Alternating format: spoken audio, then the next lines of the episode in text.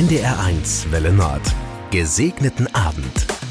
Bei den Nachrichten über Krieg und Gewalt in der Welt denke ich jedes Mal, es muss doch jemanden geben, der das beendet. Am besten für immer. In dem gleichen Augenblick weiß ich, es ist ein unmöglicher, ja vermutlich sogar einfältiger Wunsch. Aber mag er auch naiv sein, in unserer jüdisch-christlichen Tradition hat er eine lange Geschichte. Der Wunsch, dass alles gut wird, ist ganz eng verbunden mit der Gestalt des Messias. Heilsbringer könnte man auch sagen.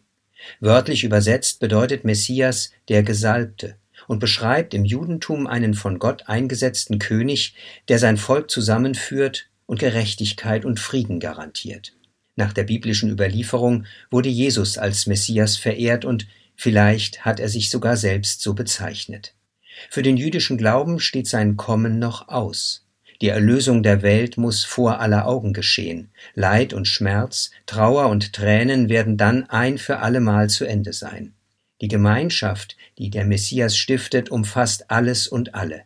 Dass es Erlösung in einer unerlösten Welt gibt, das ist undenkbar. In unserer christlichen Tradition ist das anders. Erlösung ist hier, wie der Religionshistoriker Gershom Scholem schreibt, ein Vorgang im geistigen Bereich, im Unsichtbaren, in der Seele, in der Welt jedes Einzelnen. Und sie bewirkt eine geheime Verwandlung, der nichts Äußeres in der Welt entsprechen muss. Jedes Mal, wenn ich Bilder von Krieg und Gewalt sehe, reicht mir der Gedanke an eine innere Erlösung nicht.